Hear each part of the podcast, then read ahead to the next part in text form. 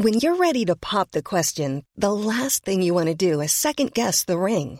At Bluenile.com, you can design a one-of-a-kind ring with the ease and convenience of shopping online. Choose your diamond and setting. When you find the one, you'll get it delivered right to your door. Go to Bluenile.com and use promo code LISTEN to get $50 off your purchase of $500 or more. That's code LISTEN at Bluenile.com for $50 off your purchase. Bluenile.com code LISTEN.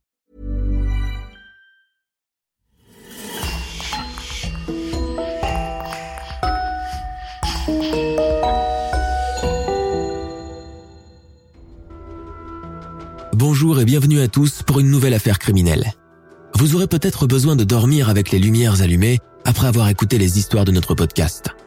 Mais si vous n'avez pas peur de faire face à vos pires cauchemars, rendez-vous maintenant sur lecoinducrime.com pour découvrir plus de podcasts exclusifs. Un grand merci à Christophe Vellens, Louis Poidom, Marc-Antoine Nastoumas et une nouvelle venue, Maï Lodico, qui sponsorise le podcast sur Patreon. Et on commence. Aujourd'hui, je vais vous raconter une histoire criminelle qui fait froid dans le dos. Si vous avez une fascination gênante pour les esprits criminels les plus sombres, les plus désorientés et les plus glauques, je suis sûr que cette histoire va vous plaire.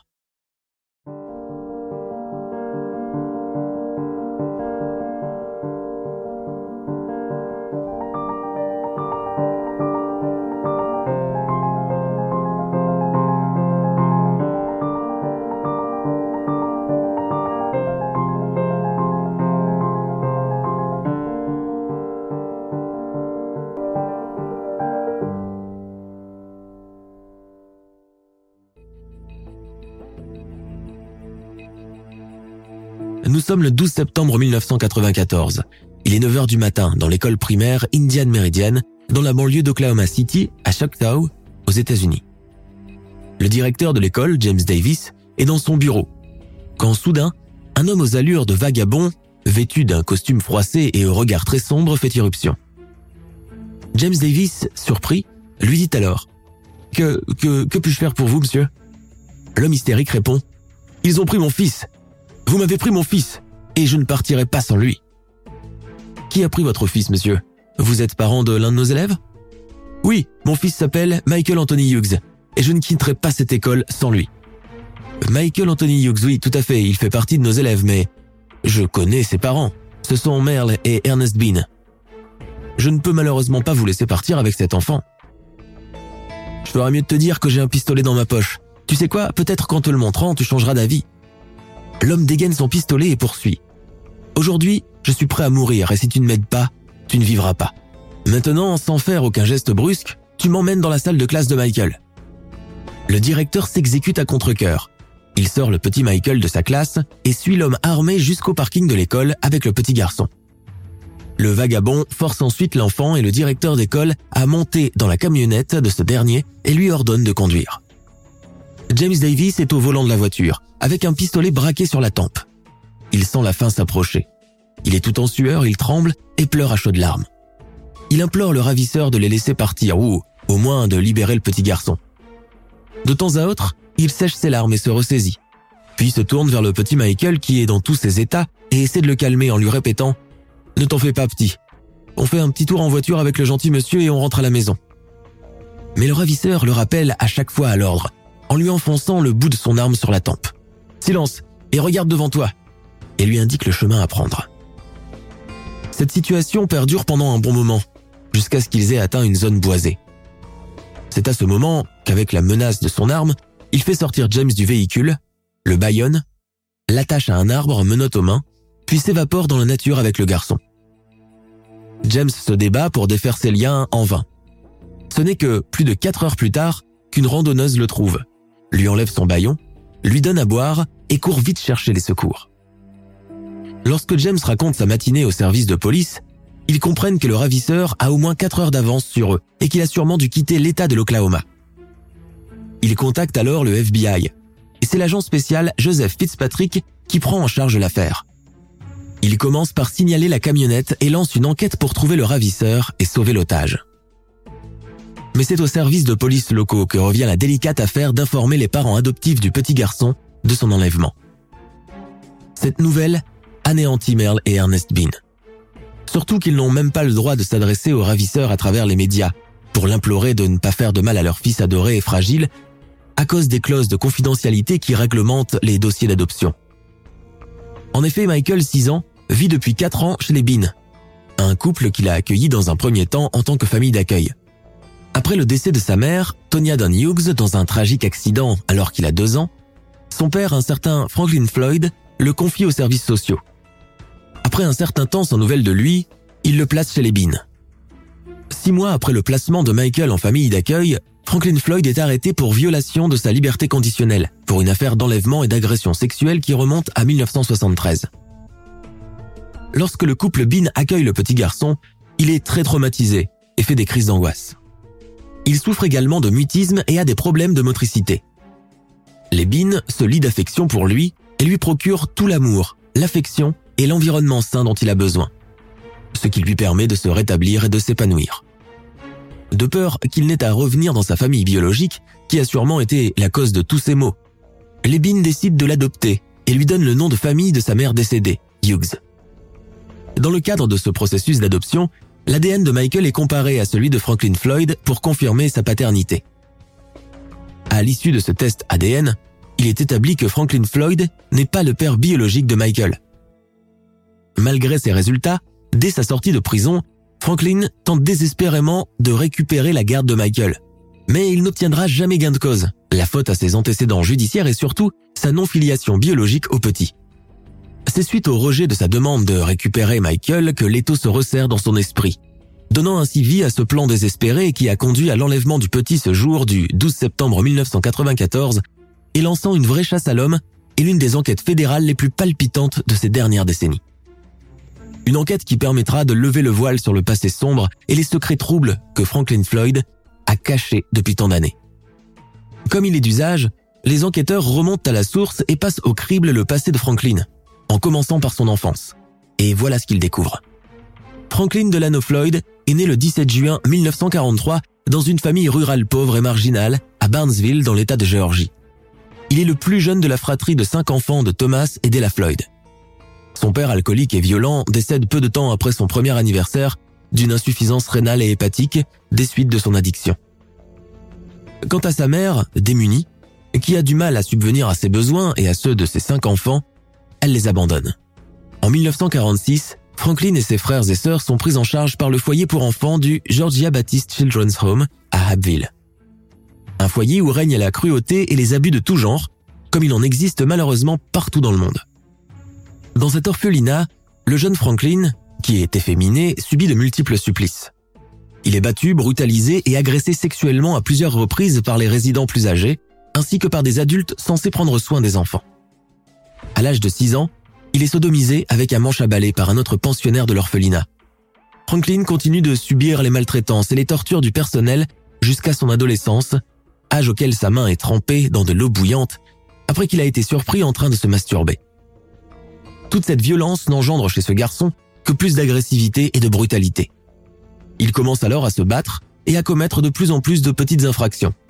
Jusqu'au jour où il s'introduit par effraction dans une maison pour voler de la nourriture ce qui pousse la Georgia Baptist Children's Home à s'en séparer et à le mettre sous la garde de sa sœur aînée Dorothy en 1959 alors qu'il est âgé de 16 ans.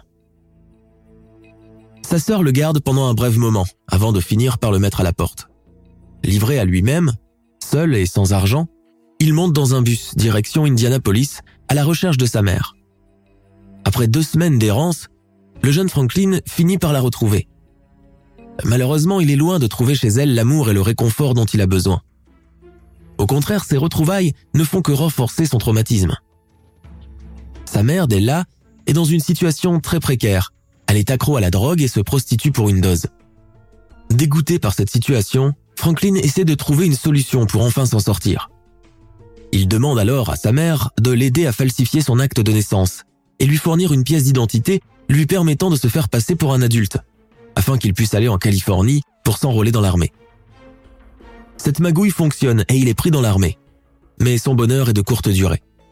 À peine six mois après son engagement, il est renvoyé. Les autorités militaires ont découvert qu'il est mineur et que ses papiers sont falsifiés. Il revient alors à Indianapolis, mais cette fois il est incapable de retrouver la trace de sa mère. Il commence alors une longue et périlleuse vie de vagabond, voyageant sans but ni destination, d'état en état. Sans plus tarder, après quelques mois à peine, à dormir dans la rue, à mendier ou à fouiller les poubelles pour trouver à manger, le 19 février 1960, Franklin entre par effraction, tard le soir, dans un magasin de la chaîne américaine de grande distribution Sears à Inglewood, en Californie, pour voler une arme à feu. Cependant, une alarme anti-vol est déclenchée et la police intervient sur les lieux très rapidement, ce qui entraîne un échange de coups de feu entre les agents de police et Franklin sur le toit du magasin. Pendant cette fusillade, il reçoit une balle dans le ventre, mais survit grâce à une intervention chirurgicale d'urgence. Après sa convalescence, il est envoyé dans une institution pour jeunes pendant un an. À 17 ans donc, la première d'une longue série d'infractions est inscrite dans le casier judiciaire de Franklin. Mais après sa libération, il revient très rapidement derrière les barreaux en 1962 pour violation de sa libération conditionnelle. Il est arrêté à la frontière entre les États-Unis et le Canada avec un autre libéré conditionnel. En juin 1962, cela fait un mois qu'il est en liberté et grâce aux services étatiques de réinsertion des anciens détenus, il travaille comme manutentionnaire dans l'aéroport international d'Atlanta. Mais ses pulsions agressives le rattrapent. Il enlève une petite fille de 4 ans dans le bowling d'un centre commercial, la conduit dans une forêt, l'agresse sexuellement puis la relâche. Très vite, une enquête de police mène jusqu'à lui et entraîne son arrestation puis sa condamnation pour 20 ans d'incarcération pour enlèvement et viol sur mineur de moins de 15 ans. Il est donc détenu dans la prison de Reidsville à Atlanta, en Géorgie. Cependant, il ne passera que 4 mois en prison jusqu'en novembre 1962. Il est transformé au Miltgeville State Hospital pour une expertise psychiatrique ordonnée par le juge. Hôpital dont il s'échappe le 14 mars 1963. Le lendemain, il reprend de plus belle puisqu'il pénètre armé dans une succursale de la Citizens and Southern National Bank à Macon, en Géorgie, et vole un peu plus de 6000 dollars. Après une course-poursuite qui dure deux heures, les services de police l'arrêtent. Le mois de juillet de la même année, son procès a lieu. Sa culpabilité dans le braquage de la banque est indéniable, mais il explique qu'il a volé cet argent pour faire appel de sa condamnation injuste pour pédophilie et laver son honneur. Il est donc condamné à 15 ans de prison et il est envoyé à la prison fédérale de Chillicothe dans l'Ohio. Mais il faut croire que Franklin est incorrigible. Le 27 septembre 1963, après deux mois à peine d'emprisonnement, avec la complicité de deux autres détenus, il vole un camion de pompiers de la prison et défonce la clôture. Cette tentative d'évasion est aussi un échec et lui vaut une peine de cinq années de prison supplémentaire. Pendant sa détention, il est transféré dans différentes prisons, de Lewisburg en Pennsylvanie jusqu'à Marion dans l'Illinois.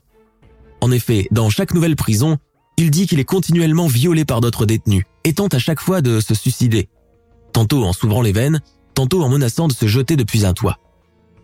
Cette situation dure pendant plusieurs années, jusqu'à son retour en 1968 à la prison de Reidsville à Atlanta, en Géorgie, là où il se lie d'amitié avec son compagnon de cellule, David Dial. Cela fait dix ans que Franklin est détenu. Et malgré son enlèvement et son viol de la petite fille de 4 ans, son braquage de banque à main armée et ses deux tentatives d'évasion, contre toute attente et tout bon sens, il est placé en 1972 dans un foyer de transition en vue d'une prochaine libération qui ne tarde pas à arriver le 19 janvier 1973, Franklin est donc remise en liberté conditionnelle. Comme à son habitude, la liberté ne lui réussit pas trop. Une semaine plus tard, c'est-à-dire le 27 janvier 1973, il reprend ses activités criminelles. Il approche une jeune femme dans une station-service à Atlanta, la force à monter dans sa voiture, l'agresse sexuellement puis tente de la violer.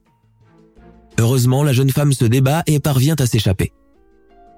Quelques jours plus tard, il est appréhendé par les services de police locaux. Mais grâce à un mystérieux concours de circonstances, il réussit à convaincre son ami David Dial de la prison de Redsville de payer sa caution de 3000 dollars. Toutefois, son audience devant le tribunal pour tentative d'enlèvement et agression sexuelle contre la femme de la station-service est prévue le 11 juin 1973. Connaissant le parcours du personnage jusqu'à présent, vous vous doutez qu'il ne se présenterait en aucun cas de son plein gré au tribunal. C'est justement ce qui se produit et le 11 juin 1973, un mandat d'arrêt est émis à son encontre. Il mène donc une vie de fugitif recherché, en endossant différentes identités et en portant différents noms, jusqu'en 1990, année pendant laquelle il commet une erreur qui conduira à son arrestation. En effet, Après le décès de son épouse et la mère du petit Michael, Tonya Darn Hughes, il donne sa véritable identité avec son vrai numéro de sécurité sociale à la compagnie d'assurance auprès de laquelle son épouse avait contracté une police d'assurance vie de 80 000 dollars. Puisqu'il figure dans la liste fédérale des personnes recherchées, une alerte est aussitôt lancée par la compagnie, ce qui conduit à son arrestation. Mais les faits d'agression et de tentative d'enlèvement sont prescrits. Il n'est condamné qu'à 33 mois de prison pour violation de liberté conditionnelle et cerise sur le gâteau, il perçoit les 80 000 dollars de la police d'assurance vie de Tonya. Comme vous le soupçonnez, Franklin n'est pas prêt de rentrer dans le droit chemin. Ainsi, le 4 juillet 1994, soit quatre mois après sa libération, il entre par effraction dans l'appartement de Carrie une résidente du complexe d'appartements Northwest à Oklahoma City où il travaille comme préposé à l'entretien. La dame qui était de sortie rentre à l'improviste et le surprend dans sa chambre à coucher en train de renifler ses sous-vêtements. Lorsqu'elle le voit, elle est prise de panique et commence à hurler. Pour la faire taire, Franklin lui brandit un couteau sous la gorge et menace de la tuer. Heureusement, son petit ami arrive quelques minutes plus tard et parvient à l'immobiliser, puis il appelle la police. Franklin est encore une fois arrêté, et encore une fois il s'en sort puisqu'un mois plus tard, c'est-à-dire en août 1994, il est libéré sous caution. À ce stade, vous connaissez la suite. Un mois après sa libération sur parole, Franklin est encore une fois recherché par le FBI pour l'enlèvement du petit Michael de son école. Mais ce qui préoccupe le plus les enquêteurs dans cette affaire est que Franklin est obsédé par ce garçon, bien qu'il sache pertinemment qu'il n'est pas son père biologique. Connaissant le passé agressif, criminel et imprévisible du ravisseur, les agents spéciaux du FBI s'inquiètent pour la sécurité du petit garçon, et tandis que les heures puis les jours passent, ils ne présagent rien de bon dans l'issue de cette affaire. Voilà donc ce qui ressort de l'enquête préliminaire sur Franklin dans l'enlèvement de Michael, mais la police et le FBI ont toujours un trou de 17 ans dans son historique. De 1973 à 1990, la période pendant laquelle il a sûrement dû sévir impunément, et pendant laquelle il a dû également nouer des contacts qui lui permettent probablement de cacher Michael. Pour briser donc le mystère de ses 17 ans en tant que fugitif, ils décident de diriger leur enquête vers Tonya Don Hughes, la mère décédée de Michael, en espérant trouver des réponses à leurs questions et surtout une piste qui les mènera vers le garçon enlevé. L'enquête des agents du FBI commence alors par la fin de la courte vie de Tonya. Ils reviennent sur les circonstances de sa mort.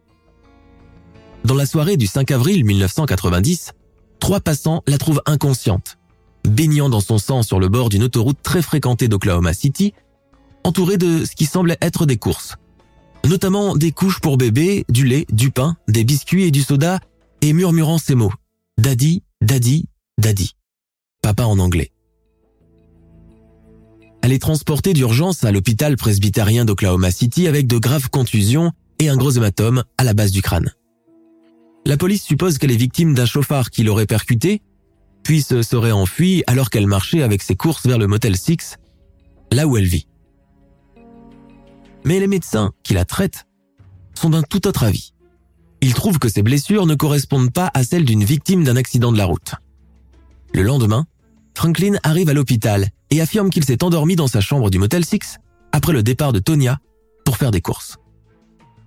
Plus tard dans la journée, il va à son lieu de travail, récupère son chèque de paye et informe ses collègues qu'il déménage avec le petit Michael et ne dit rien à propos de Tonya, qui est entre la vie et la mort à l'hôpital.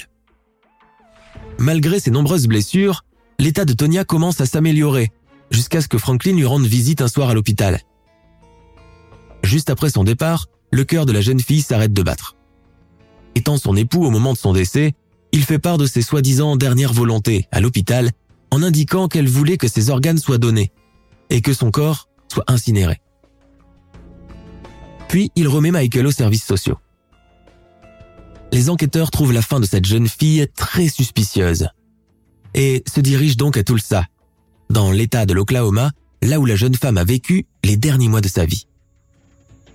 Les investigations les mènent au Passion, un bar à stripteaseuse bas de gamme où travaillait Tonya en tant que danseuse avant de mourir. Dans ce club, tout le monde les renvoie vers une autre danseuse, Karen Persley, qui était très amie avec Tonya. Et les employés du Passion avaient vraisemblablement raison puisque Karen a semble-t-il beaucoup de choses à révéler aux enquêteurs. Une fois que ceux-ci l'informent de la raison de leur visite, la danseuse se lance dans une tirade sans fin. Enfin, j'attendais que quelqu'un vienne un jour m'interroger à propos de mon amie Tonia. C'était une fille très intelligente. Elle n'avait pas du tout le profil des filles d'ici. Pendant ses pauses entre deux clients, elle avait toujours un livre à la main. Tonia était très belle, mais elle était aussi très cultivée. Sincèrement, au début, je ne comprenais vraiment pas comment cette fille dans la vingtaine a atterri dans ce coin miteux. Mais très vite, j'ai compris que c'était son mari qui la poussait à travailler. C'était un vieil homme qui s'appelle Clarence Hughes. Les policiers comprennent qu'il s'agit de l'un des multiples noms d'emprunt qu'a porté Franklin pendant sa cavale. Karen reprend. C'était lui qui récupérait ses chèques de paix et il lui est arrivé à pas mal de reprises de venir faire des scandales dans le club quand Tonya ne rapportait pas assez d'argent. Après quelque temps, je me suis lié d'amitié avec elle et elle m'a expliqué que Clarence était dominateur et très agressif et qu'il menaçait de la tuer, elle et son enfant, si elle essayait de le quitter. Surtout qu'avec ses contacts de l'ordre fraternel de la police, une association volontaire formée d'agents de police et de civils œuvrant pour l'amélioration des conditions de travail des agents de force de l'ordre, Franklin a dû intégrer cette organisation sous l'une de ses fausses identités. Tonya disait qu'il pouvait la retrouver, peu importe où elle se cacherait dans le pays. Mais moi je m'y connais en relations toxiques. Du coup, je lui ai conseillé de prendre son courage à deux mains et de le quitter quand même. Surtout qu'il y avait un jeune homme qui semblait l'aimer et qui était prêt à la protéger, elle et Michael. Il venait régulièrement la voir dans le club. Tonya m'avait dit qu'elle sortait en cachette depuis le lycée avec ce jeune homme qui s'appelait Kevin Brown. Je pense même que c'est le père de Michael. Le petit lui ressemble tellement. Enfin bref. Vous savez, quelques jours avant sa mort, Tonya était décidée à quitter Clarence pour de bon. Elle allait épouser Kevin et reprendre ses études. Sincèrement, moi j'ai toujours trouvé que sa mort n'avait rien d'accidentel. Je suis prête à parier que ce salaud de Clarence y est sûrement pour quelque chose. Il ne nous a même pas dit qu'elle avait eu un accident, et à sa mort, elle n'a même pas voulu lui rendre un dernier hommage en lui organisant des funérailles. C'est moi, avec quelques filles du club, qui nous sommes cotisés pour lui payer des funérailles.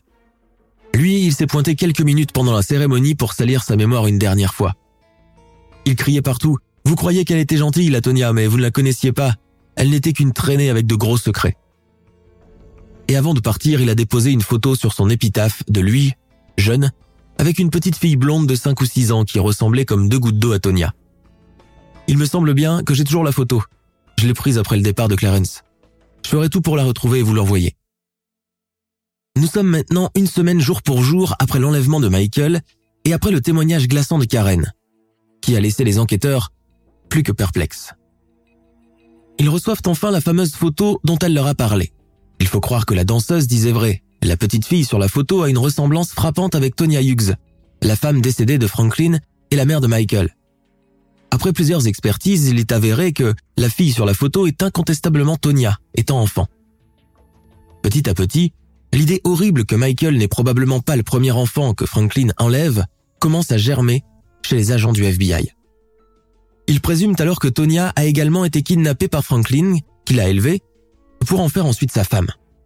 Et maintenant, c'est au tour de son fils Michael de subir Dieu sait quel supplice avec cet homme à l'esprit dérangé. Dans les semaines qui suivent, les agents du FBI essaient de retracer cette photo à l'aide de plusieurs témoignages qui leur permettent de suivre le parcours de Franklin endossant en diverses identités partout à travers le pays depuis 1973. De fil en aiguille, ils parviennent à localiser le premier enregistrement administratif connu de Tonya Hughes, qui n'est autre que son inscription dans une école primaire à Oklahoma City en 1975 sous le pseudonyme de Susan Davis, fille de Trenton B. Davis. Ensuite, l'enquête les mène en 1985 à Atlanta en Géorgie, là où Tonya est inscrite cette fois dans le lycée Forest Park, sous le nom Sharon Marshall, fille de Warren Marshall, un autre nom d'empreinte Franklin.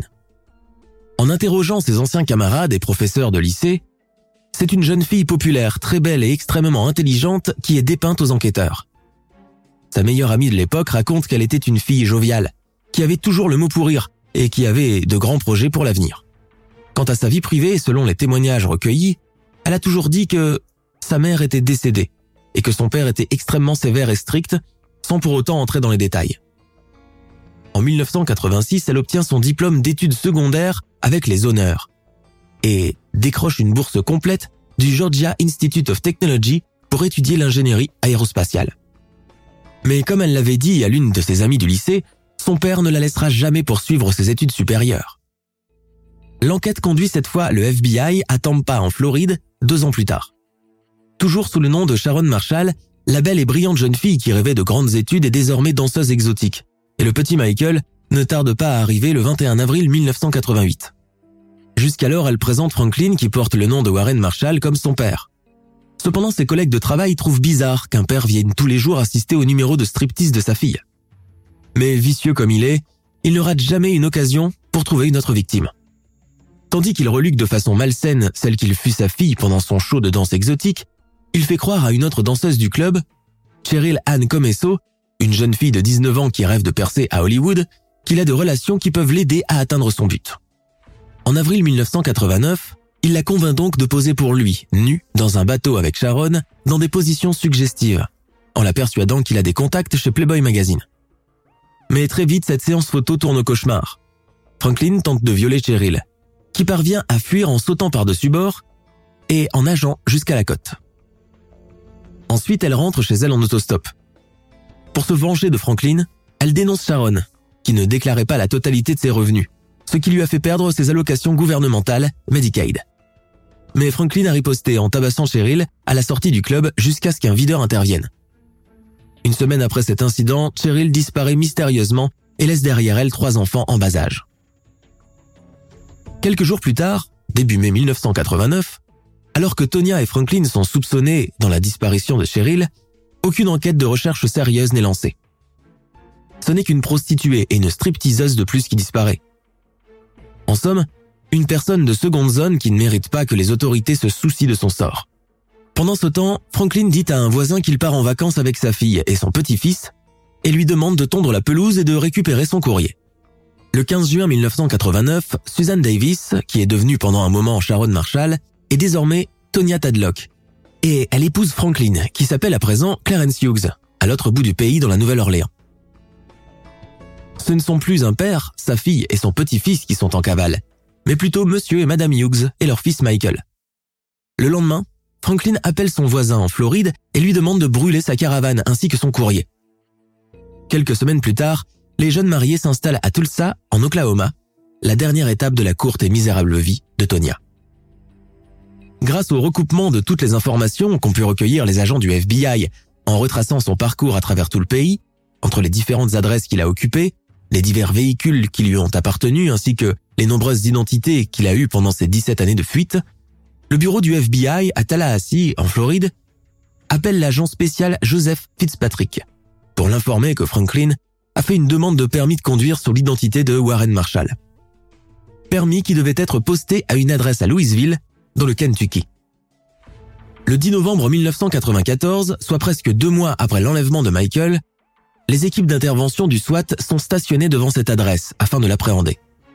Mais craignant pour la sécurité du petit Michael, l'un des agents est déguisé en livreur FedEx et frappe chez Franklin, en prétendant qu'il est là pour lui livrer son permis de conduire. Une fois à l'extérieur, les agents du SWAT ne tardent pas à le maîtriser pour enfin l'arrêter. Certes, Franklin est désormais bel et bien derrière les barreaux, mais ce n'est qu'une victoire en demi-teinte pour le FBI, puisqu'aucune trace du petit garçon n'est trouvée. Malgré les multiples tentatives d'interrogatoire, Franklin nie farouchement avoir kidnappé le garçon, bien qu'il existe de nombreuses preuves le mettant en cause, notamment son identification formelle par James Davis, le directeur de l'école primaire. Les agents du FBI décident donc de se tourner vers ses collègues dans la concession de voitures d'occasion dans laquelle il travaille en tant que vendeur pendant quelques semaines, ainsi que ses nouveaux voisins de Louisville. Ceci rapporte qu'il n'a jamais mentionné un quelconque fils. Au lieu de cela, ils disent qu'il parlait sans cesse d'une fille qui se prostituait. Un certain Terry Evans, un voisin qui s'est lié d'amitié avec Franklin, raconte aux policiers que, n'ayant pas de télévision, Franklin venait toujours chez lui pour regarder l'émission The Fugitive. Après plusieurs interrogatoires, Franklin change sa version des faits face aux preuves de son enlèvement du petit garçon. Cette fois, il dit qu'il a effectivement enlevé Michael, mais pour le mettre à l'abri, loin de ses parents adoptifs, les Bean, un couple machiavélique et abusif. Et lorsqu'il est interrogé à propos de Tonya, puis confronté à sa photo avec elle enfant, il dit que l'homme bon qu'il est a eu pitié de la petite fille.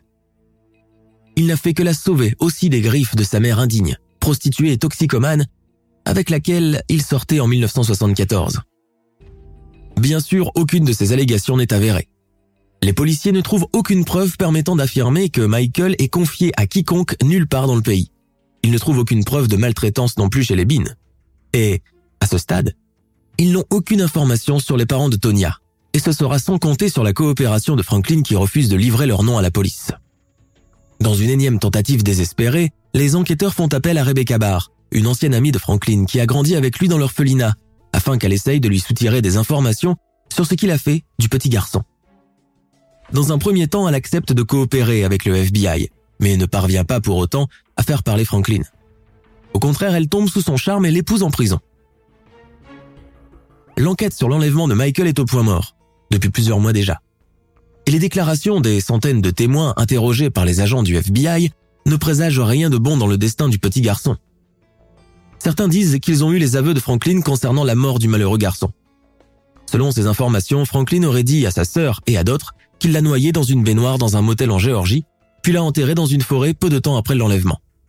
D'autres personnes affirment avoir vu Franklin enterrer le corps de Michael dans un cimetière, tandis que d'autres sources du FBI rapportent que Franklin aurait déclaré que Michael était bien portant et qu'il vivrait à l'extérieur des États-Unis en sécurité, sans que Franklin ne leur révèle l'emplacement exact du garçon ou qui s'occupe de lui. Nous sommes maintenant en mars 1995, lorsque enfin, un nouveau rebondissement fait irruption dans cette affaire.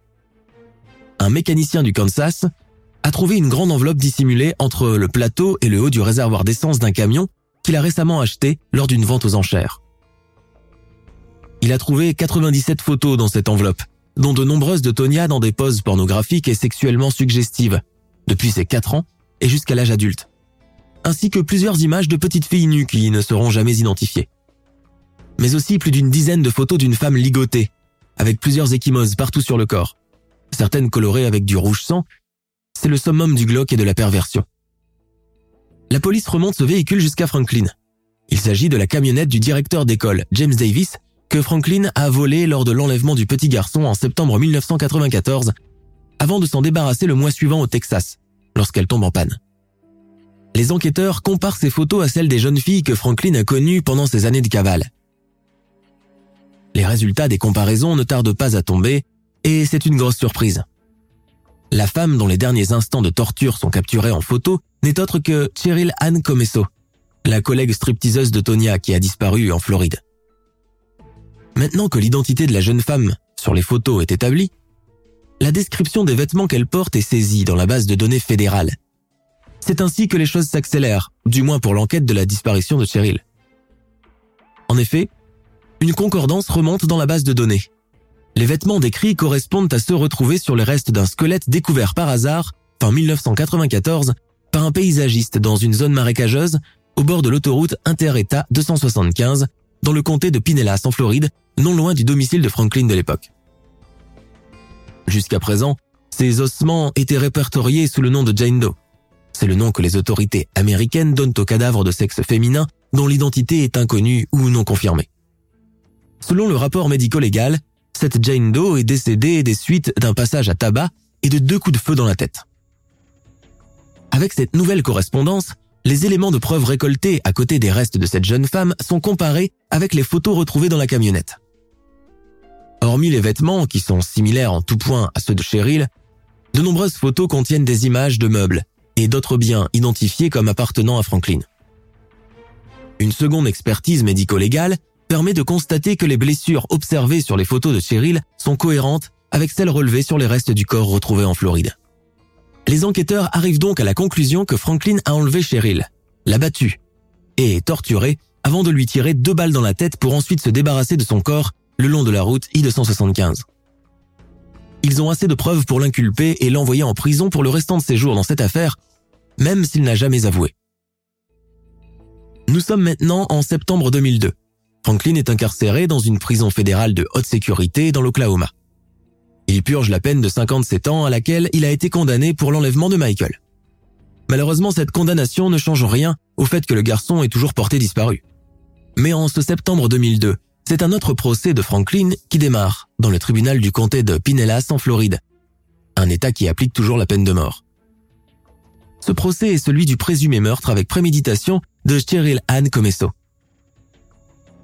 Le 28 septembre 2002, après un procès qui a duré 9 jours, les 12 jurés ont délibéré pendant environ 4 heures avant de déclarer à l'unanimité Franklin, âgé maintenant de 59 ans, coupable de meurtre au premier degré de Cheryl en 1989.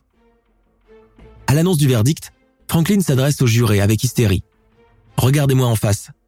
Vous ne trouverez plus jamais le sommeil. Vous avez condamné un homme innocent. Ce sont les pourritures du FBI qui m'ont piégé avec leurs photos truquées. Quelques jours plus tard, Franklin est de nouveau dans le palais de justice. Cette fois, il doit faire face à la sentence de la juge Nancy Lay. Pendant qu'elle lit la sentence, Franklin sourit ironiquement et secoue la tête. En vertu des pouvoirs qui me sont conférés par l'État de Floride et en suivant les recommandations du jury, l'accusé Franklin Delano Floyd est condamné à la peine capitale par injection létale pour le chef d'accusation de meurtre au premier degré de Cheryl Ann Comesso. En attendant la date de son exécution, il sera incarcéré dans le couloir de la mort au sein de l'administration pénitentiaire de l'État de Floride. Monsieur Floyd, que Dieu ait pitié de votre âme. Je n'ai pas besoin de votre pitié ni de celle de votre Dieu. Allez tous en enfer, rétorque bruyamment Franklin, avant que les agents de police le conduisent à l'extérieur de la salle d'audience. Le 1er septembre 2003, Franklin fait appel de sa condamnation auprès de la Cour suprême de Floride, mais deux ans plus tard, sa peine est confirmée. Les années passent jusqu'en 2013. Franklin a maintenant 70 ans et il est toujours dans l'attente de son exécution dans le couloir de la mort quand le FBI et le Centre national pour les enfants disparus et exploités rouvrent plusieurs cold cases, dont l'enquête sur l'enlèvement de Michael. Un an plus tard, les agents spéciaux Loeb et Fur, chargés de cette nouvelle enquête, passent plusieurs jours à interviewer Franklin en prison au sujet de Tonya et Michael Hughes. Au bout de plus d'une centaine d'heures de conversation, ils parviennent enfin à avoir une information exploitable du condamné à mort peu coopératif. Il leur déclare qu'en 1974, sous le nom de Brandon C. Williams, il a épousé une femme en Caroline du Nord. Par le biais des dossiers judiciaires et grâce au nom qu'il leur a donné, ils trouvent la trace d'une certaine Sandy Chipman, ce nom leur permet à son tour de retracer le parcours de cette femme et de la trouver. Sandy Chipman était mère de quatre enfants, de deux pères différents. Suzanne, née en 1969, et Allison, née en 1971 de son premier mari. Cliff Sevakis ainsi qu'Amy, née en 1972, et Philippe, surnommé Stevie, né en 1974 de son deuxième mari, Dennis Brandenburg. Franklin et Sandy sont sortis ensemble pendant un mois avant de se marier. Quelques mois après leur mariage, Franklin la convainc de déménager avec toute sa famille avec lui à Dallas, au Texas. En 1975, Sandy est condamnée à 30 jours de prison pour avoir délivré des chèques sans provision. Alors qu'elle purge sa peine, elle laisse ses enfants sous la garde de son mari. Après sa libération, elle rentre chez elle et découvre que la maison est vide. Son mari et ses enfants sont partis. Sandy tente alors de porter plainte pour enlèvement, mais les autorités locales lui disent qu'en tant que beau-père, Franklin a le droit de prendre les enfants. Après plusieurs mois de recherche, elle arrive tout de même à trouver ses deux filles, Allison et Amy, dans un centre pour enfants géré par l'église locale. Mais elle n'a jamais retrouvé son aîné Suzanne, ni son dernier Philippe.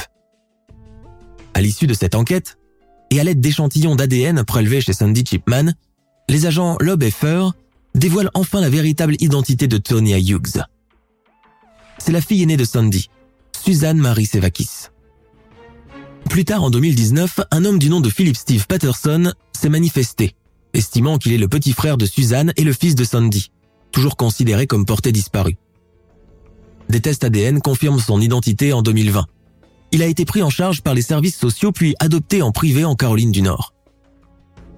Confronté aux conclusions des deux agents, Franklin regarde l'agent spécial Loeb droit dans les yeux, sans manifester une once de regret, et raconte enfin ce qui est arrivé à Michael Hughes.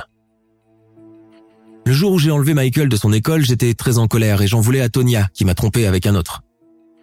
Mais j'en voulais surtout à ce garçon, parce qu'il est la preuve qu'elle est allée voir ailleurs.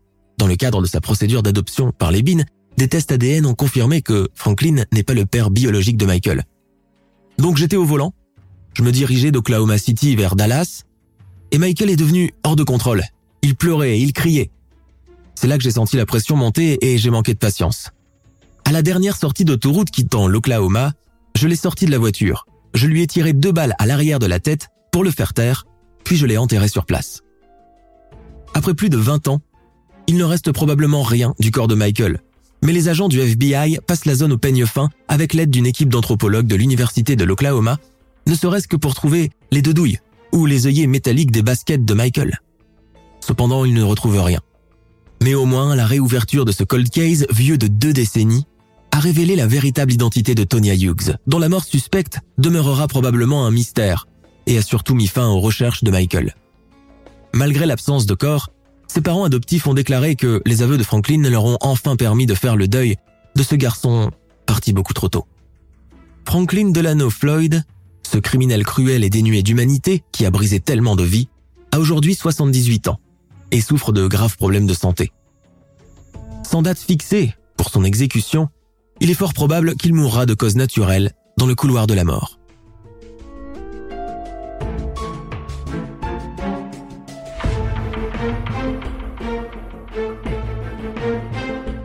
Nous sommes à la fin de notre émission du jour. N'hésitez pas à écouter les autres émissions du podcast et à prendre 5 secondes pour nous laisser un 5 étoiles sur iTunes. C'est vraiment très important pour nous. Vous pouvez aussi vous abonner pour ne pas rater les prochains épisodes et nous suivre sur Facebook pour nous en proposer de nouveaux. Merci et à bientôt.